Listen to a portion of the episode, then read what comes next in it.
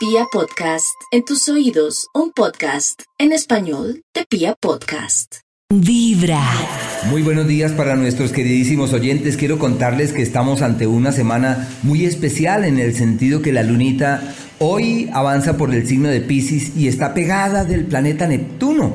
Y a esta amalgama los antiguos astrólogos le llamaron la amalgama del mago, hoy le denominamos la amalgama del chamán. La pregunta es, ¿qué queremos exorcizar de nuestra vida?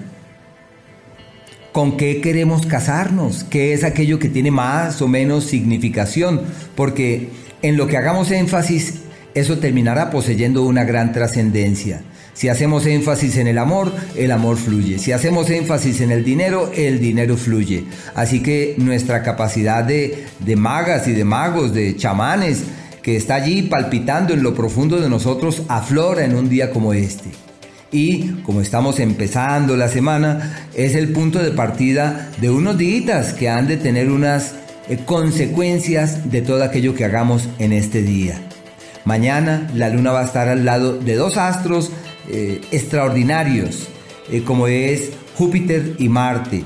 Bien hemos mencionado en nuestro programa a las 5 de la mañana para quienes se levantan temprano y estamos allí acompañándoles que Júpiter y Marte se están acercando y este ángulo se le llama el ángulo del atleta.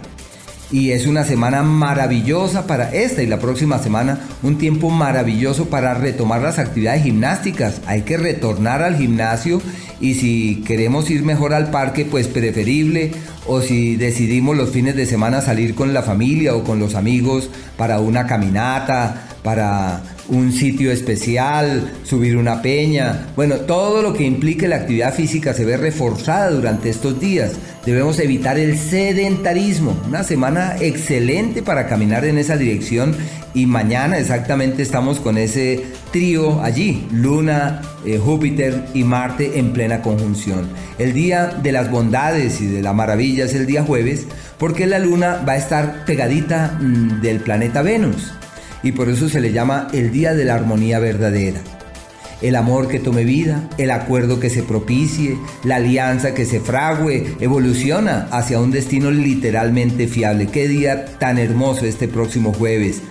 Eh, si ustedes tienen una pareja, aprovechen ese día, invítenla, llámenla, ofrézcanle, llévenle unas flores, recuérdenle su magia, su encanto, excelente para los encuentros, ideal para la pasión, para la sensualidad. Bueno, eh, es un día hermoso y si ustedes dicen, no, yo lo que quiero es armonizar con mi jefe, eh, yo realmente requiero la armonía, también se llama el Día de la Armonía Verdadera.